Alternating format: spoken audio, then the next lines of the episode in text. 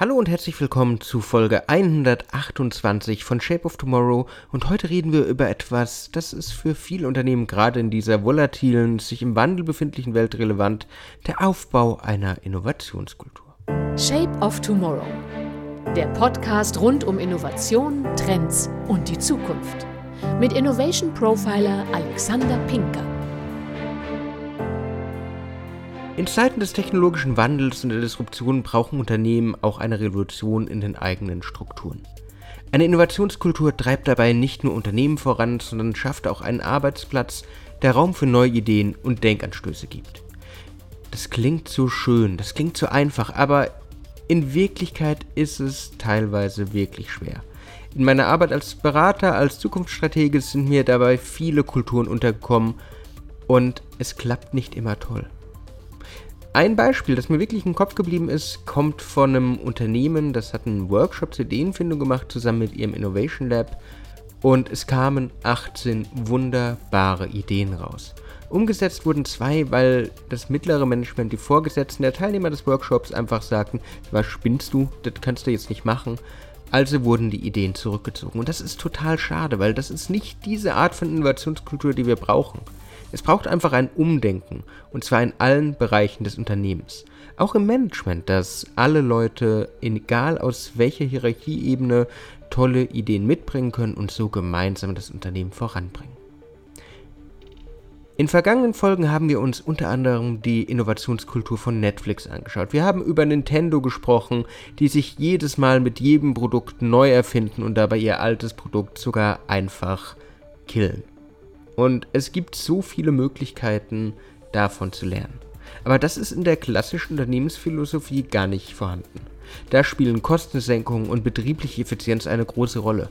Besonders wichtig war dabei immer möglichst alle Risiken zu vermeiden und einfach schnelle Lösungen mit den gegebenen Mitteln zu realisieren. Aber ganz ehrlich, in den Zeiten der digitalen Transformation reicht es nicht mehr, sich in der Vergangenheit auszuruhen. Es reicht nicht mehr, dass man auf Sicherheit spielt, weil Innovation ist vieles, aber nicht sicher. Innovation hat Konfliktgehalt. Innovation ist einfach voll mit Risiko, aber das ist nichts Schlimmes. Es braucht daher dieses Risikobewusstsein im Unternehmen. Es braucht einfach den Mut, das eigene Team durch Schulungen, durch neue Strukturen, durch einen offenen Innovationsprozess voranzubringen. Jeder kann tolle Ideen mitbringen. Jeder kann das Unternehmen mitgestalten. Aber wenn ich ihnen nicht die Möglichkeit gebe, wenn ich sie einschränke, wenn ich sie anmeckere, weil sie Ideen bringen, dann geht das natürlich nicht. Es gibt mittlerweile eine ganze Reihe von Methoden, von Schulungen in Design Thinking, in Lean Startup, in agiler Produktentwicklung, die da helfen können. Auch in meinen Workshops, da, da sind so viele Leute, die haben Lust drauf, die wollen was verändern.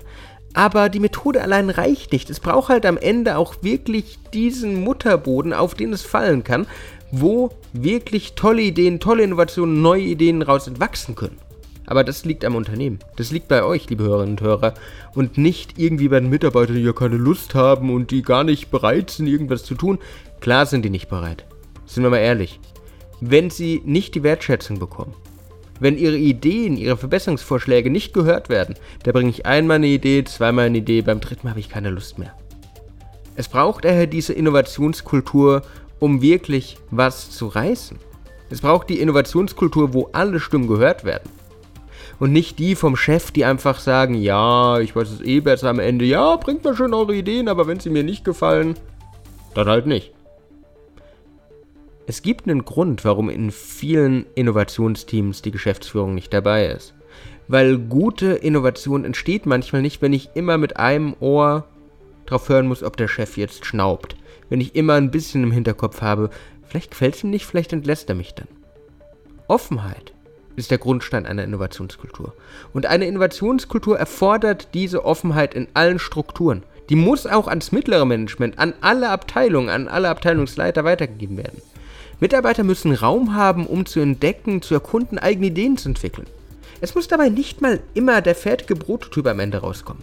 Allein das Abgleichen von Optionen mit dem Portfolio des Unternehmens kann das innovative Denken innerhalb eines Unternehmens enorm steigern und das mögliche Risiko drastisch senken.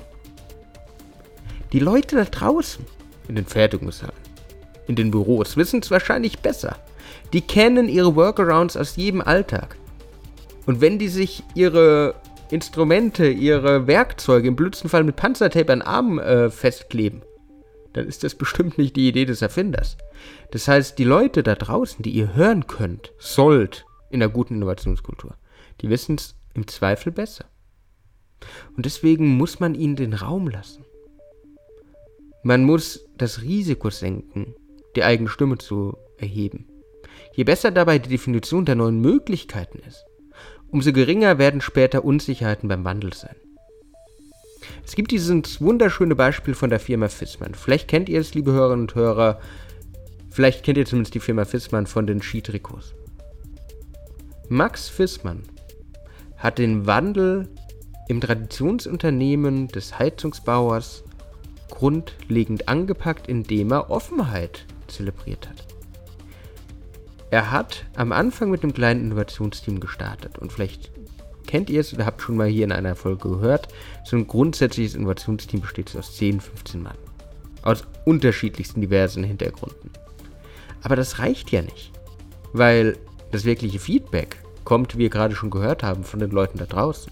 Das heißt, Max Fissmann hat, nachdem sie die ersten Ideen entwickelt haben, die Eventreihe Thank God It's Monday ins Leben gerufen und hat jedem Mitarbeiter der Firma die Möglichkeit gegeben, Feedback zu geben. Zu sagen, gefällt mir, gefällt mir nicht, verstehe ich nicht, was für ein Schwachsinn. Das hat zu Unsicherheiten von vornherein minimiert, weil jeder hatte die Möglichkeit mitzusprechen. Und die, die es genutzt haben, fanden es besser. Aber um so einen Wandel voranzubringen, da braucht es einen Innovationsmanager, einen Change Manager, einen Gründer, überhaupt ein Management, eine Unternehmenskultur, die die Ziele des Unternehmens im Blick hat, aber auch genug kreative Freiräume schaffen kann, damit Unternehmen sich selbst verwirklichen können und Mitarbeiter auch. Aktuellen Studien zufolge suchen Mitarbeitende die Möglichkeit, wirklich das Unternehmen mitzugestalten. Das ist etwas, das ist gerade in der Generation Z ein Grund, sich für einen Job zu entscheiden. Und wir leben in einem Fachkräftemangel. Die wollen etwas bewirken. Die wollen den Sinn hinter etwas sehen. Sie wollen etwas mitgestalten, ohne das unternehmerische Risiko tragen zu müssen. Und so kann Großartiges entstehen. Aber es darf nicht nur auf Budgets, Effizienz, Fristen, Risikoarmut geschaut werden. Denn dies ist das Ende für beinahe jede Innovationskultur. Vertraut euren Mitarbeiterinnen und Mitarbeitern. Schätzt sie, weil in ihnen schlummert das ultimative Potenzial, das ihr nutzen könnt, um das Unternehmen voranzubringen, gemeinsam. Daher, was ihr aus der Folge mitnehmen sollt. Es ist eure Aufgabe, das Weltbild der Mitarbeitenden zu erweitern und sie dazu zu bringen, am innovativen Ideen aktiv zu arbeiten. Natürlich sollte darunter nicht die normale Arbeit leiden, aber es sollte auch nicht diese Standardausrede sein. Ja, wir haben so viel zu tun, wir können nicht weiterentwickeln. Mai, bald habt ihr irgendwie nichts mehr zu tun, wenn ihr nicht den Wandel vorangeht. Es braucht dieses innovative, zukunftsbezogene Mindset. Es braucht einen angemessenen Gestaltungsfreiraum. Nämlich dann kann euer Unternehmen optimal in der digitalen Transformation platziert werden.